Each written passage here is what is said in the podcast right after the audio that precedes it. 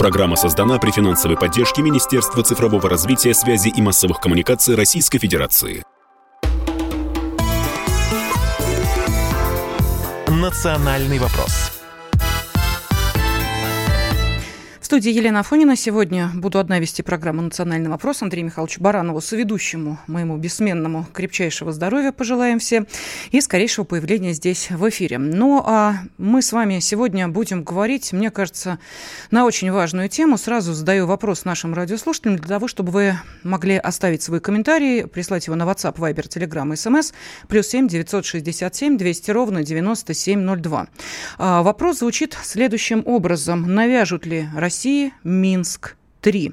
Подумайте, пожалуйста, ответьте, будет интересно. Ну, а мы с экспертами пытаемся все повороты этого политического и военного сюжета обсудить.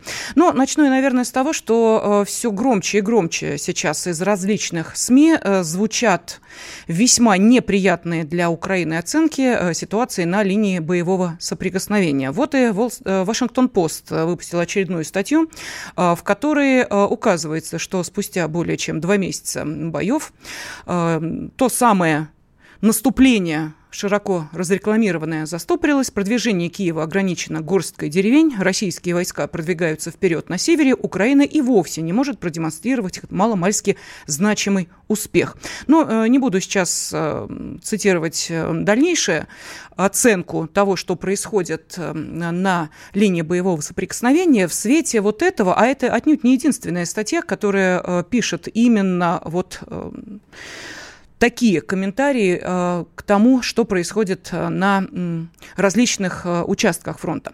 Начну я, пожалуй, знаете с чего? С большого интервью которое дал украинской журналистке, ну, правда, украинская она была, насколько я понимаю, год назад, сейчас, видимо, уже отнюдь не на Украине девушка находится, Диана Панченко, большое-большое интервью дал Александр Григорьевич Лукашенко. Ну, если вы смотрели беседу, то вы э, наверняка помните, да, что э, было объяснено, почему Россия отказалась от освобождения Киева, э, потому что могло погибнуть огромное количество людей, что Россия бы справилась с июньским мятежом, но это могло стоить э, большой крови. Э, то, что э, цели спецоперации достигнуты, вот об этом мы поговорим чуть позже. Ну и э, весьма интересно было еще и то, что Александр Григорьевич сказал по поводу того, что происходит э, сейчас э, в военной силе. Вот он считает, что Россия перемалывает жилую силу, живую силу ВСУ, идейных нациков у Киева практически не осталось, при этом у России есть резерв в 250 тысяч человек. Вы понимаете, сколько 250 тысяч?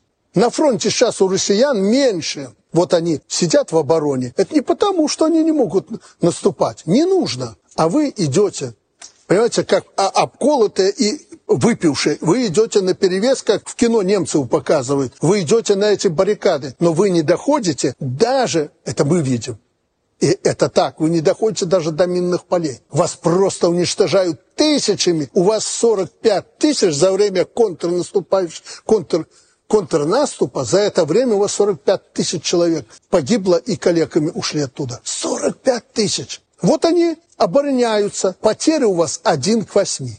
Один к восьми потери на фронте и 250 тысяч резерва, вооруженные современнейшей техникой, вот они вас тут перемелят, а потом сделают то, чего вы больше всего боитесь, руководство. Они вас отрежут вот на Молдову, на Приднестровье. Ну и сейчас э, я предлагаю обсудить все-таки, э, какие же силы остались у э, Зеленского и насколько вот эти паникерские настроения, которые пытаются для чего-то распространять зарубежная пресса, соответствуют реальности. На связи с нами политолог, публицист, автор телеграм-канала «Живов Z» Алексей Живов. Алексей, приветствую вас, здравствуйте. Да, приветствую. Да, ну вот смотрите, есть э, в том числе и заявление с нашей стороны. Министр обороны говорит, э, что военный ресурс Украины почти исчерпан, но есть и абсолютно, э, ну, так скажем, другая оценка. Она звучит тоже с той стороны, ну вот в частности, да, обозреватель Forbes Дэвид Экс сказал о том, что э, украинские воздушно-десантные войска перебросили на запорожское направление свою самую мощную часть, перечисляет их и так далее, и так далее. Э, мы помним, что на этой неделе очень громко анонсировали возрождение националистов, экстремистов, террористов, запрещенные организации в нашей стране, я говорю про Азов. Вот скажите, пожалуйста, Алексей, по вашему мнению, все-таки сейчас в данной ситуации, на этом конкретном временном отрезке, можно ли говорить о том, что в бой со стороны Украины пошли последние резервы? А, да, последние резервы, это пока громко сказано. Я думаю, что до половины э, резервов, подготовленных для контрнаступа, а, либо готовятся бы э, войти в бой, либо еще находится в резерве. Ну, и какое-то незначительное количество введено в бой. Именно вот такого стратегического резерва. Об этом, в частности, свидетельствует появление на поле боя британки, британских танков «Челленджер» и американских БМП «Страйкер».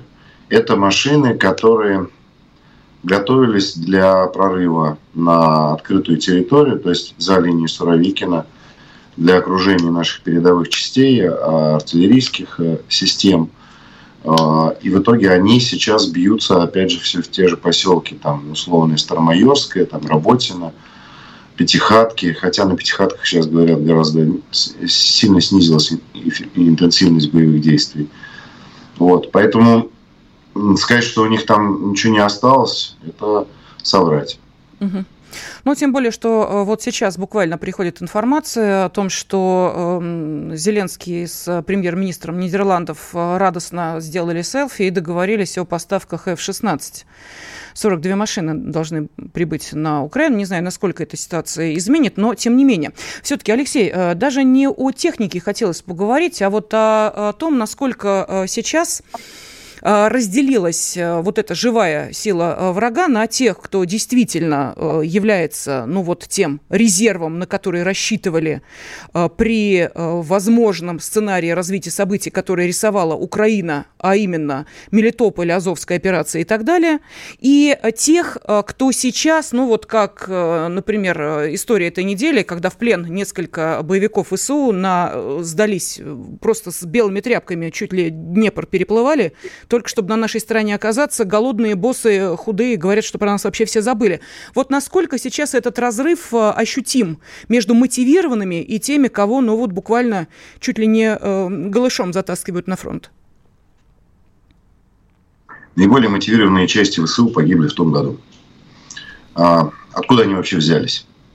Это молодые люди в возрасте 18 до 23-25 лет – которых украинская пропаганда максимально зацепила после 2014 года. Сразу после 2014 года пошла пропаганда войны на Украине. Она сразу же ушла в школы, в садики. А, откровенная бандаризация общества произошла. Я своими глазами видел в Херсоне эти книги все для детей младших классов. Вот. А, им навязали, знаете, это недавно тоже разведчики рассказали, они там поймали взяли в плен одного в начале СВО, у него он проговаривал такую мантру «Мы с Европой хотим». Вот такая мантра проговаривалась. То есть это вот, а, значит, русофобская идея, она в себе содержала какие ключи, значит, а, поганый совок, да, от которого одно зло, хотя, ну, все, что, все, что составляет собой украинская пропаганда, это все чистая ложь. Потому что поганый совок, так называемый, Украину отстроил и превратил из э, сельскохозяйственного региона в промышленно развитый, один из самых промышленно развитых регионов мира. Это раз. Два. Значит, память о Великой, Великой Отечественной войне была стерта из школьной программы, из умов молодых людей. Вместо этого а, молодые украинцы считают, что у них какая-то война за независимость шла в этот момент. до, ну, то есть доходит до идиотизма, что они называют украинские фронта своей армией освобождения. Вот бы мой вологодский дед удивился, который воевал во Втором Украинском фронте и освобождал Украину, что, оказывается, он боролся за независимость Украины там, от, от э, Польши, э, там, нацистской Германии и, и Советской России. Это два. Значит, три – это вот этот типа цивилизационный выбор. Дескать, в России все плохо – там тьма Азии, а вот э, просветленная, чистая, светлая Европа, она... Знаете, этот э, циркуляр мог работать лет 50 назад, когда э, существовала капиталистическая система Западной Европы и социалистический, социалистический Советский Союз, который в какой-то момент там не по тому пути пошел. Но как это работает сейчас, ну, надо, надо препарировать, извините за грубость, мозг украинцев, чтобы вообще понять, как это ложится. Ведь все все эти нарративы разбиваются о реальность просто банальным изучением Википедии. То есть они настолько не глубоко мыслят, простите меня, что э, не, ну, простейшие, изучение простейших источников позволит разбить всю украинскую пропаганду. Но, видимо, чем сильнее ложь, тем легче в нее верить, тем меньше хочется ее проверять. Вот эти мотивированные войска, они разбились об нашу, об нашу армию в том году преимущественно все. А, сейчас а, есть два типа войск. Да, это насильно мобилизованные а, граждане Украины. Они на полной дизморали находятся. Воевать они не хотят. Зеленского в массе своей они никогда не поддерживали. Они просто оказались жертвами вот этих вот политических игрищ, которые устроило политическое руководство Украины. В силу того, что у них не хватило денег убежать из страны, убежали же богатые украинцы, вот, а они не успели уехать там. Некоторых прямо сейчас снимают с автобусов в Польшу. А выехать в Российскую Федерацию не представляется возможным. Значит, а, они дизморальны, да, и они сдаются. Сдаются и отделениями, и взводами, и ротами. Алексей, прошу Я... прощения, мы сейчас уходим на перерыв, продолжим обязательно. С нами на связи Алексей Живов. Национальный вопрос. Студии Елена Афонина, и сегодня я предлагаю нашим радиослушателям ответить на вопрос, как вы считаете, вот мы сейчас оцениваем ситуацию на линии боевого соприкосновения, какие еще резервы остались у Зеленского, кого еще можно бросить э, в бой, для того, чтобы потом э, понять, а э, действительно кто и зачем э, навязывает э, России Минск-3? Вот этот вопрос я хочу адресовать вам, наши уважаемые радиослушатели. Навяжут ли России Минск-3? Вот именно так я сформулировала этот вопрос. Пожалуйста, ответ присылайте на WhatsApp, Viber, Telegram, SMS, плюс 7 967 200 ровно 90 702. Э, навязывать будут заморозить конфликт, тут же развяжут в другом месте. Решать надо в Вашингтоне о смене режима на Украине. Свердловская область пишет нам. Ессентуки, Ставропольский край. Э, никто уже не сможет навязать нам больше никаких Минсков, верю в нашего президента. Э, из Пермского края Минск-3, чтобы Западу подготовить Украину к еще одной авантюре через несколько лет. Будем надеяться, что третьей ошибки не будет. Не будет Минска-3, будут Одесса, Киев, Харьков, Львов. Надо идти вперед до конца. Да, но э, мы эту тему будем еще продолжать в течение всего часа. Я еще раз напомню, что сейчас с нами на связи политолог, публицист, автор телеграм-канала «Живов Z». Вместе с Алексеем Живовым мы э, пытаемся понять, какова реальная ситуация на линии боевого соприкосновения и каковы силы есть. Какие силы есть у нас? Ну, Александр Григорьевич Лукашенко сказал. Э, какие силы у Украины, мы сейчас пытаемся понять. Итак, Алексей, вы сказали, что есть три категории тех, кто сейчас э, на передовой. Это с украинской стороны, это мотивированные мотивированные, ну, как правило, уже выбитые а, еще на первом этапе в прошлом году. Это насильно мобилизованные. А третий кто? Третий – это те, кто ну, был мобилизован, служит по контракту, выслуживает по контракту там 5 лет. Надо вообще понимать, как устроена а, украинская а, государственность после 2014 года. Там дело в том, что все сделано таким образом, что если вы не отслужили 5 лет в ВСУ, то у вас э, особых жизненных перспектив-то нету. То есть э, там есть класс э, сверхбогатых собственников, рентополучателей украинской, от украинского государства, он сейчас весь в Европе обитается. Есть как бы, ну скажем так, прорусская или латентно прорусская пострадавшая часть, там она составляет от 30 до 40 процентов населения – растет от, э, ну, падает от восточных регионов, естественно, к западным практически до ноля. И есть, ну, некое вот э, серединное украинство, да, которое вроде как бы не то чтобы там прям русофобствующие абсолютно ублюдки, но и при этом, э, ну вот у них, у них так заведено, они к этому привыкли, они украинскую государственность уже воспринимают. То есть, допустим, жители Украины лет 10 назад посмеивались над своей государственностью, откровенно говоря у Путина рейтинги в 2008-2009 году на Украине были 80% президентские. Если бы он просто пришел и сказал, ребят, давайте объединяться, украинцы бы сами же на руках бы его внесли в Киев. Понимаете, какая ситуация? Вот. А сейчас, конечно, ну, все по-другому. Ну и вот это серединное украинство, оно вроде бы как а, не то чтобы уж прям совсем а, русофобское, но оно привыкло к государственной системе Украины, оно считает, действительно считает, что участвует в какой-то отечественной войне, защищая некую свободу, которую, ну, я уж прям не знаю, свободу от чего, наверное, от возможности а, иметь вообще хоть какие-то сбережения лет на 70 вперед, ведь за всю помощь американцы спросят, каждый доллар должен будет принести два. Тут а, не надо питать иллюзии, это будет свобода только если ну, там польские и американские сортиры придется чистить им, их внукам, детям, внукам и правнукам. Вот. Это, кстати, еще большой вопрос, кто после войны будет выплачивать эти долги. Я не уверен, что будет украинцы, потому что Украина может не стать. Вот. Ну, в общем, это такая не то чтобы мотивированная, но вполне боеспособная часть украинских войск. А тоже там в основном молодые люди от 20 до 35 лет, тоже подверженные пропаганде а, очень серьезно. Плюс, еще раз подчеркну, без службы ВСУ нельзя в Украине вырасти куда-то, на Украине куда-то вырасти. А, плюс, соответственно, это высокие достаточно зарплаты по сравнению с мирными должностями, а на Украине очень тяжелый экономический кризис. Она и до СВО была не в лучшем состоянии, а сейчас там просто есть нечего. А если ты не воюешь, ты не ешь. А, то есть за миску супа люди воюют. Поэтому а, как бы резервов там осталось довольно много. Они вполне себе боеспособны. Не все, я подчеркну. Но и боеспособных резервов, то есть людей, которые готовы умирать, их достаточно, к сожалению.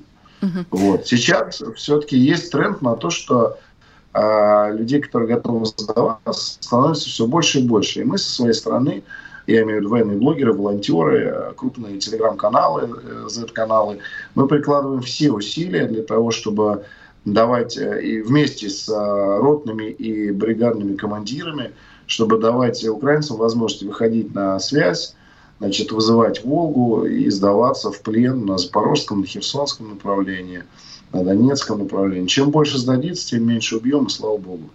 Вы знаете, э, Алексей, вот вы говорите, а я смотрю тут просто перед глазами, э, держу открытый телеграм-канал э, военкора комсомолки Александр Коц, ему тут из Киева прислали сообщение, он его опубликовал. По вечерам в центре на Старом Подоле заполнены кафе и рестораны, играет живая музыка, русского здесь почти не слышно, зато английский становится все заметнее. В гуляющей массе очень много татуированных людей, просто буквально расписаны с головы до ног, в том числе, естественно, нацистской символикой особенно удручает женщины любого возраста. Глядя на это жуткое многообразие телесной живописи, невольно усомнишься, а что, собственно, будет с этими а, женщинами дальше, станут ли они мамами и бабушками. У тротуаров рядом с отелями ночными клубами новые дорогие машины по бульварам до полуночи носятся ревущие мотоциклы. Это вот картинка из Киева. А теперь беру в руки а, газету «Гардиан», британскую, на секундочку. Вот знаете, она просто, я уверена, поразила своих читателей. Я, кстати, зашла на их официальный сайт Guardian посмотрела, есть эта статья. Действительно, вот в русском переводе прям кусочек зачитаю. Итак, называется статья следующим образом. «Взятки и прятки по домам украинские мужчины пытаются избежать призыва», пишет британская Guardian. И дальше приводит пример одессита, который признался журналистам, что за взятку в 5000 долларов ему 39 лет, а, он, а, значит, избежит возможного призыва. А, он знал, с кем связаться, с посредником, его отправили в больницу, МРТ, позвоночника, серьезная травма, якобы. И вот за 5 тысяч долларов он с этой справкой теперь спокойно ходит по магазинам. Понимаете, вот вот то, что происходит сейчас, это та реальность которую наконец-то пытаются донести до своих читателей британцы. Вот первые, по-моему, кто поддерживает Украину и продолжает это делать, вот они это для чего сейчас все затеяли? Кстати, интересный момент насчет татуировок. А, в России эта культура тоже постепенно разрастается, вообще татуир... татуирование тела и так далее. Я не, не имею ни к ней никаких негативных, ни позитивных а, чувств, но я когда приехал в Херсон, а, в мае того года э, начал работать на референдуме, я э, очень сильно был поражен, насколько э, херсонцы, тогда еще огромное количество людей не выехало, все забиты действительно татушками с головы до ног. То есть даже по сравнению с крупными российскими городами, где эта культура тоже разрастается, я имею в виду Москву, Санкт-Петербург, не знаю, Воронеж, Краснодар, там просто они действительно расписаны от головы до пят. Это вообще общеевропейская, кстати, тенденция, потому что когда выезжаете, если выезжаете на отдых и встречаете там европейцев, англичан, датчан, французов, они тоже все, особенно молодежь, все очень татуированы. Это часть, часть их сейчас современной культуры. И интересно, что, знаете, что среди молодежи сейчас активно распространяют, об этом мало кто говорит, а, сатанинские татуировки. А, то есть это такой латентный сатанизм, но все, все, все символы, все как полагается. Вот это вот вавилонская блудница, а, пентаграмма, козел. То есть э, это становится модным в европейских татуировках, и на Украину тоже уже залетело. Это, кстати, к вопросу о том, что мы действительно ведем религиозную войну во всех смыслах этого слова. А, и, наверное, даже не столько за, там, собственно, православие, сколько в целом за всю христианскую Европу, за всех тех нормальных людей, которые остались. Давеча э, иноагенты, э, значит, Шевединов и э, этот, господи, наш замечательный, в кавычках, юрист, э,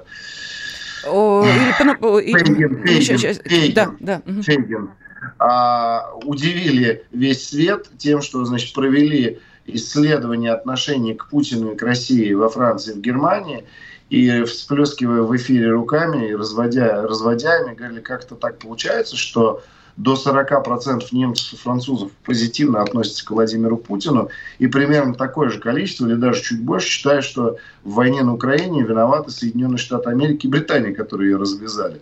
Понимаете, как ситуация? То есть мы там за всех нормальных людей боремся сейчас. За Европу, в принципе, за ее облик в будущем. За Европу, частью, органической частью которой мы в том числе являемся. Мы не только Европа, но и Европа в том числе. Вот. А, а, теперь давайте вернемся к практике по поводу линии боесоприкосновения. Во-первых, а, хочу честно сказать, нашим парням там крайне тяжело сейчас. Вот а, представьте себе а, советские фильмы о накалах, не знаю, войны времен 42 года. Вот что-то такое примерно там сейчас и происходит. Противник в среднем обстреливает окопы наши кассетными и другими типами боеприпасов от 2 до 6 часов в день каждый день. А у нас большое количество пострадавших, двухсотых, трехсотых присутствует. Гибнут офицеры – Сегодня, кстати, нас, меня спросили, а как же так получилось, что, дескать, большое количество офицеров достаточно э, попало, так сказать, под раздачу наших. Все очень просто. Наши офицеры стоят, в отличие от украинских, офицеров, которые все, всегда передок бросают и уезжают за 10 километров, чтобы их не достало. Наши офицеры, э, ВДВшники стоят в том числе на передовой вместе с солдатами в передовых окопах и управляют боем не с командных пунктов за 10 километров. Алексей, я Поэтому, прошу прощения, да. дай бог э, нашим здоровья, сил, мужества, победы. Ну, э, с нами был Алексей Живов, политолог. Спасибо. Вопрос студии Елена Фонина, и сегодня мы сформулировали вопрос, э, по-моему, достаточно просто, но от этого ответить на него сложно. Навяжут ли России Минск Три. Вот такой вопрос я задаю нашим радиослушателям. WhatsApp, Viber, Telegram, SMS в вашем распоряжении. Плюс семь девятьсот шестьдесят семь двести ровно девяносто семь ноль два. А, ну вот нам пишут из Москвы, даже если и будет Минск-3, то это будет не в пользу Украины и Запада. Но хотелось бы, чтобы на этот раз мы довели дело до конца. И вот, а, знаете, в с этим а, хочу еще одну цитату Александра Григорьевича Лукашенко привести из все того же большого интервью украинской, бывшей украинской журналистки разговор пошел, собственно, о том, на какой стадии сейчас э, находится спецоперация и достигнуты ли указанные цели. Вот смотрите, какой ответ. Цели СВО на сегодняшний день уже выполнены. Украина никогда не будет так агрессивно себя вести в отношении России после окончания этой войны, как это было до войны. Украина будет другая.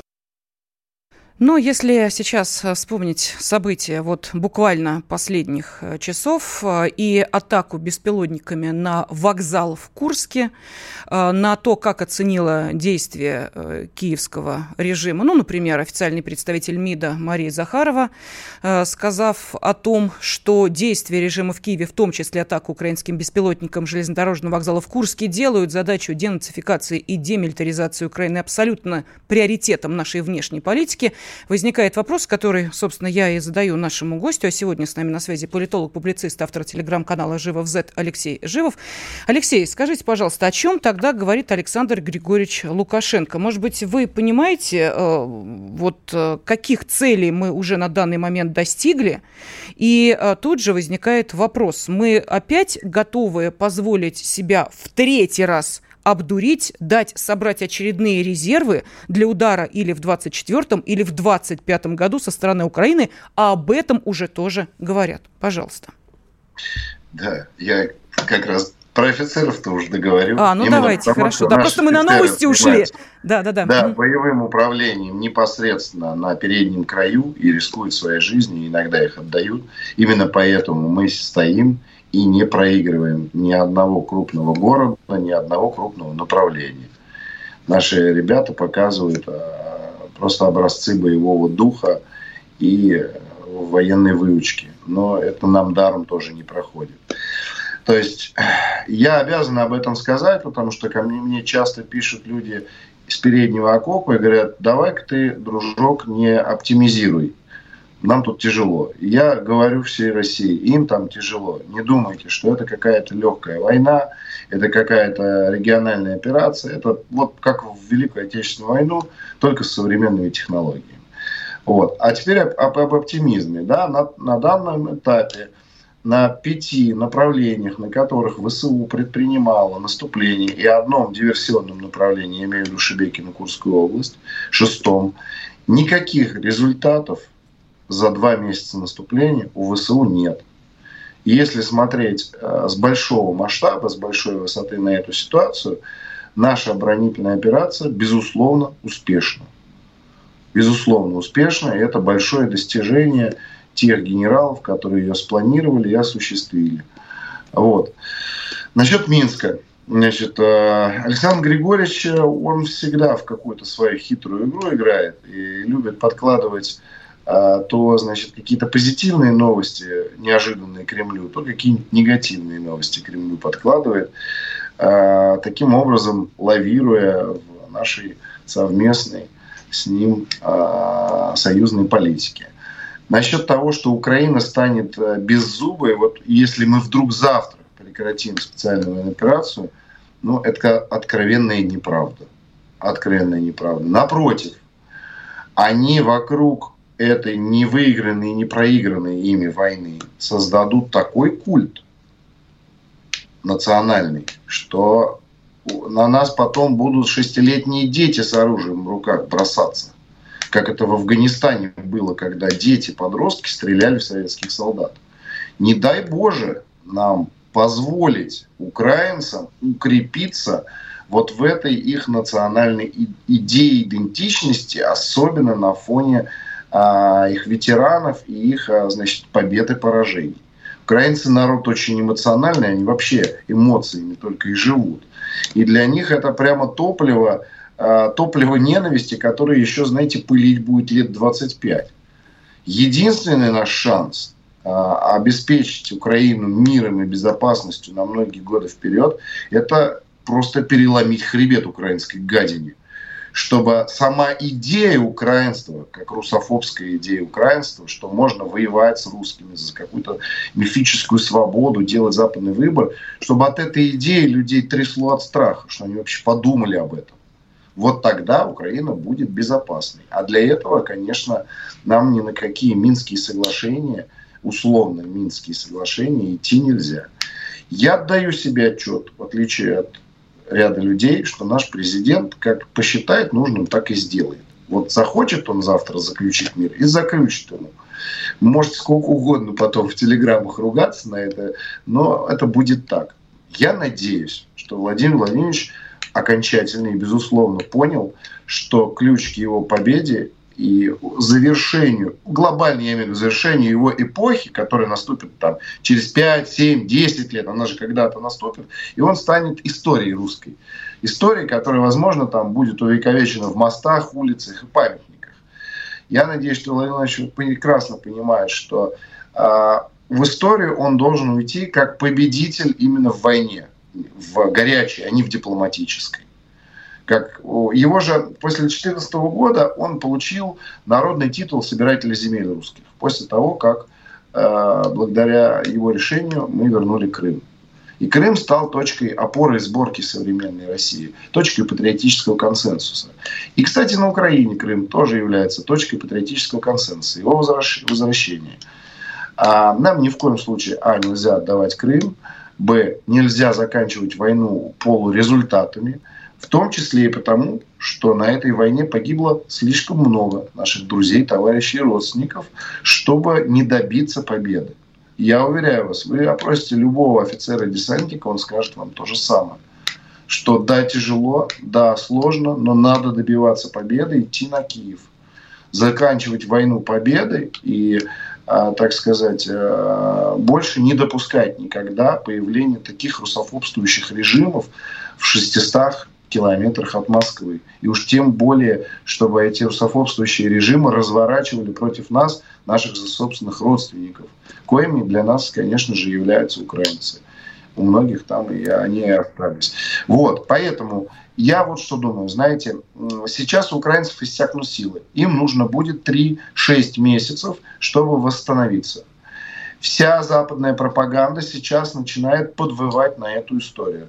Они рассчитывают замотать нас объятиями переговорными, угу. пока не привезут на Украину в товарных количествах Абрамсы, Страйкеры, F-16 с новыми крылатыми ракетами, станции РЛС и так далее, и так далее. Они сейчас понимают, что уже скоро придется делать паузу, а у нас мощнейшая позиция – как тот же самый Александр Григорьевич сказал, 250 тысяч резервная армия стоит. Неизвестно, кстати, где. Ну, известно, но не будем об этом говорить.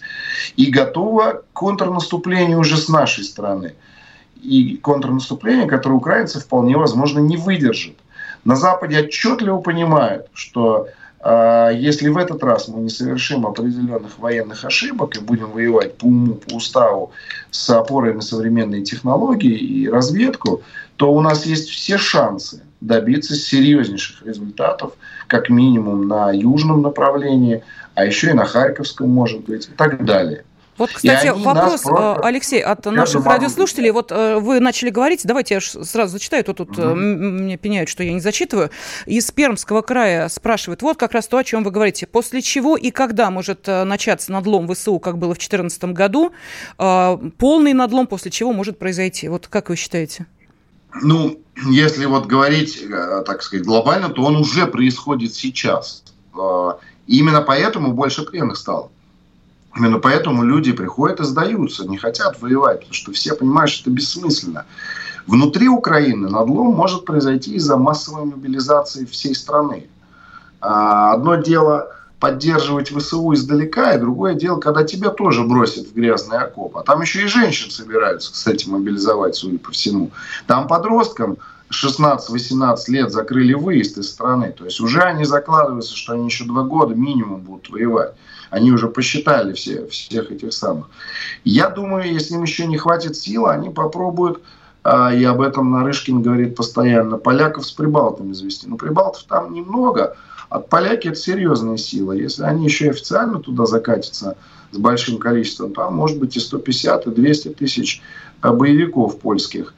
Вот. А, нам бы, конечно, не, не надо дожидаться, пока поляки там начнут активничать в военном плане. Они и так сейчас воюют на Украине. Но это происходит неформально, и это может быть тысячи человек, а не десятки, и не сотни тысяч. Например, кстати, на Старомайорском мои десантники замечали чернокожих наемников. Тоже не, не в единственном числе, а там, и, значит, из Латинской, из Южной Америки воюют, и чернокожие воюют. Вот, и в там, где нужны профильные специалисты, сидят натовцы. И в свое время, еще весной, мои тоже десантники, друзья, принимали бой с британцами на островах возле Херсона и пожгли их в доме всех благодаря подвигу гранатометчика. Алексей, да. прошу прощения, уходим на очередной перерыв и продолжим. Хорошо? Все программы «Радио Комсомольская правда» вы можете найти на Яндекс Музыке. Ищите раздел вашей любимой передачи и подписывайтесь, чтобы не пропустить новый выпуск. Радио КП на Яндекс Музыке. Это удобно, просто и всегда интересно.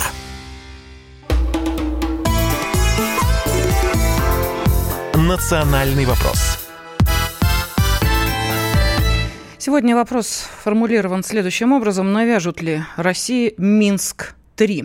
А, пожалуйста, WhatsApp, Viber, Telegram, SMS, плюс 7 967 200 ровно 9702. Этот вопрос мы обсуждаем с политологом, публицистом, автором телеграм-канала «Живов Z» Алексеем Живым, но также в студии я, Елена Фойна. Алексей, вот смотрите, значит, э, я сегодня просто по зарубежной прессе, очень много интересного там можно найти.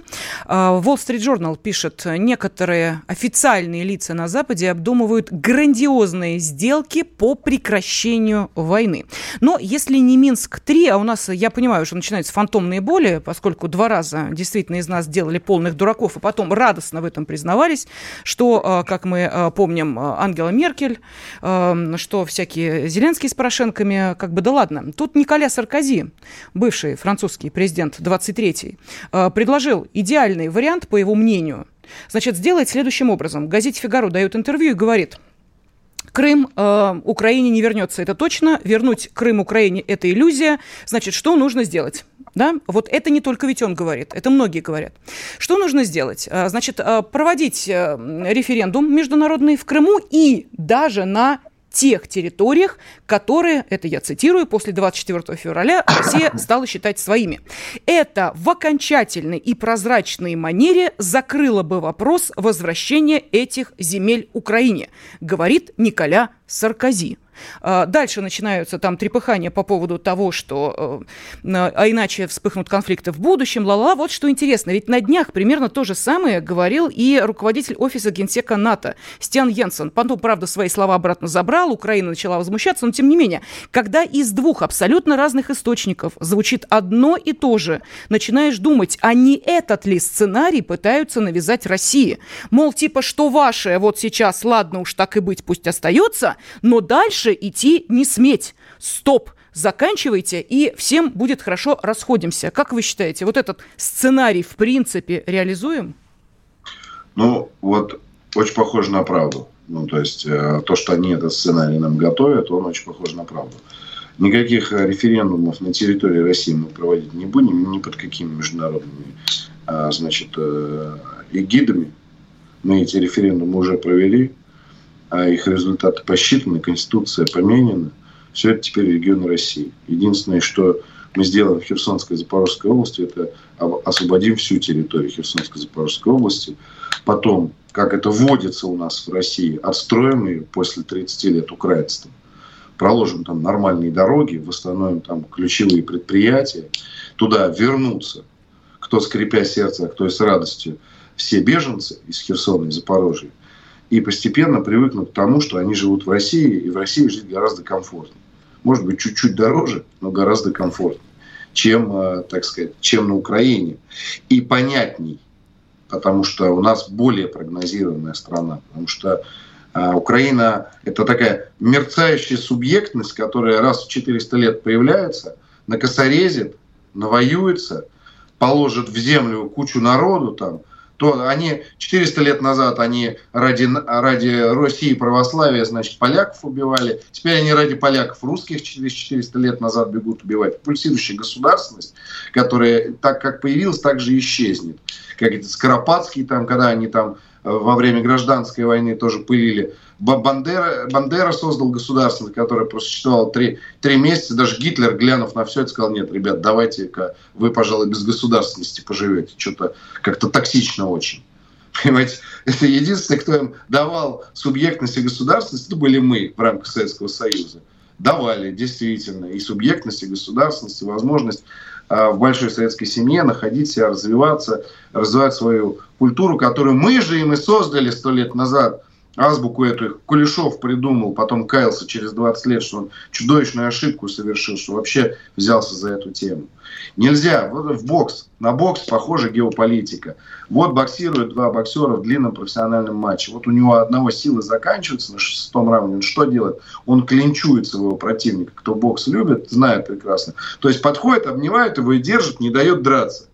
Американцы хороши в боксе и хорошо его понимают. Вот идет международный бокс, они видят, что у них сейчас сила закончится, они сразу лезут в клинч. Всех своих этих гоблинов, этих миньонов посылают. Давайте говорите, что Крым их, давайте говорите про референдумы. У нас нам пол, пол это самое, полгода надо, чтобы перевооружить. Вот. Нас просто заклинчевать пытаются в международной дипломатии. Но здесь э, только голос разума, голос советников президента, тех людей, кого он слушает. Я думаю, что там не осталось людей, верующих в то, что Запад нам позволит реально из этой истории дипломатическим путем выйти спокойно. Не позволит, точно нет. Просто потому, что, ну, э, знаете, они, они на нас смотрят э, они на нас воспринимают, как по вот этой древнерусской поговорке, у папа была собака, он ее любил, она съела кусок мяса, он ее убил. Мы та самая собака, которая ест их кусок мяса, с их точки зрения. И они нас убьют, они не будут с нами договариваться. Мы сможем с ними договориться, безусловно, и новый мир построим, возможно. Когда возьмем Киев? Когда обеспечим безопасность этого периметра, недосягаемость наших городов для ракет, невозможность э, полетов самолетов нации на НАТО по территории Украины, вот тогда мы с ними сможем договориться. Тогда они по-настоящему с нами сядут за стол переговоров, снова поделят рынки, обсудят с нами наши международные проекты, как нам выходить из санкций. Но не раньше этого момента они будут нас водить за нос, давить до тех пор, пока не пробьют нашу государственность. Именно государственность. Э, потому что военное поражение украинцы нам нанести не смогут. Алексей, тогда еще один вопрос. Вот э, буквально накануне очередное видео, кто он там, экстремист, террорист, Арестович-то, кем он там признан у нас? Э, ну, не суть. Надеюсь, Давайте скажем, экстремист и террорист, да. Он вдруг по Харьков начал говорить, что, мол, типа, ну, это тупик, и не нужен э, Украине Харьков, а давайте мы все, значит, э, учебные заведения туда, на Западную Украину, из Харькова перенесем. То ли э, с ума сдвинулся, то ли еще что, непонятно. Ну, в общем, выдал сей перл. Э, опять же, да, вот э, это в контексте Николя Саркози. А давайте мы сейчас вот э, где-то чего-то там России уступим, потом всем будет хорошо.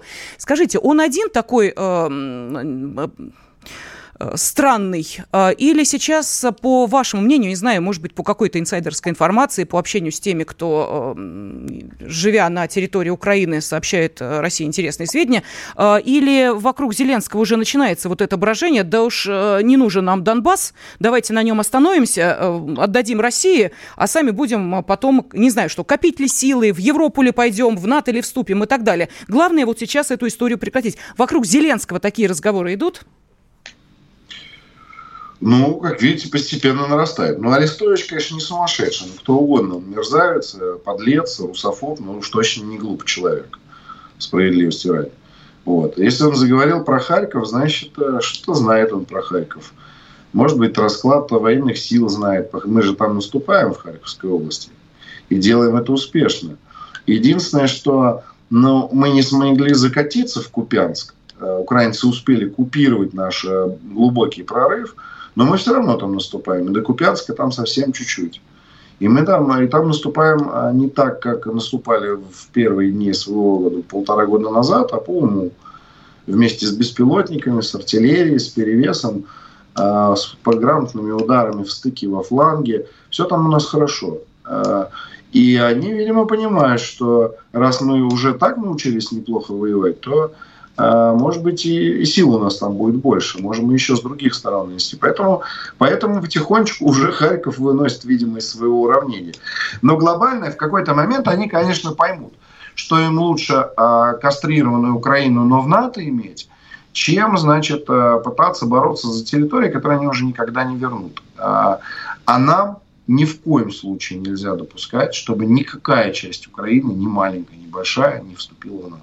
Ни в коем случае. И из этого надо исходить. У нас вообще как бы ну, две таких суперглобальные задачи. Первая – это отсечь Украину от моря раз и навсегда, забрав Одесскую и Николаевскую область, и сделать ее неинтересной для такой морского державы, как Британия. Питания, очень любит моря, она очень хочет получить вот этот интермариум от Балтийского до Черного моря и контролировать его буфером, проложить между Европой, которая является для нас рынком сбыта, и нами вот эту вот русофобскую прослоечку из наших бывших, собственно говоря, колон, не колонии, а бывших наших, э, так сказать, э, государств-спутников, э, в том числе я имею в виду Восточную Европу. А нам этого, конечно, врагу позволить нельзя сделать, поэтому никакая часть Украины в НАТО не должна попасть. Украина, если она вдруг сохранится в каком-то статусе, она должна быть нейтральной, абсолютно, не имеющей войск. Войска должны быть там, не знаю, российские, которые будут защищать, и там два языка, ну и все как полагается, как вначале просили. Два языка, никаких притеснений, абсолютно одинаковый статус, там как минимум равноправные отношения с Россией и Европой, в том смысле, чтобы наши предприниматели спокойно работали и так далее. Тогда да, тогда может Украина, наверное, сохраниться. Вот и, и это наша и есть переговорная позиция. То есть э, там, на 25 лет никаких войск, полный запрет на бандеровскую нацистскую идеологию – а равные возможности обучаться и говорить на русском и украинском, и смотреть фильмы, кстати, на русском и украинском. Потому что еще я в 2010 году приезжал в Киев, уже ни в одном кинотеатре нельзя было на русском посмотреть фильм. А Киев тогда на 90% был русскоязычным. На Мове а лобали, значит, извините меня, только сельские, сельские продавщицы в магазинах, которые с Луцка приехали. И больше никто на мове не разговаривал. Все бы по-русски говорили. А русского языка уже не было. Ни в вывесках не было, ни в кинотеатрах, вообще нигде. Уже тогда была, велась мягкая э, политика русского геноцида там. Понятно. Просто это все усилилось потом. Алексей, Спасибо вам большое за этот час, Спасибо. который мы э, провели вместе с нашими радиослушателями. Политолог, публицист, автор телеграм-канала «Живов Z» Алексей Живов был с нами. Спасибо. Национальный вопрос. Программа создана при финансовой поддержке Министерства цифрового развития, связи и массовых коммуникаций Российской Федерации.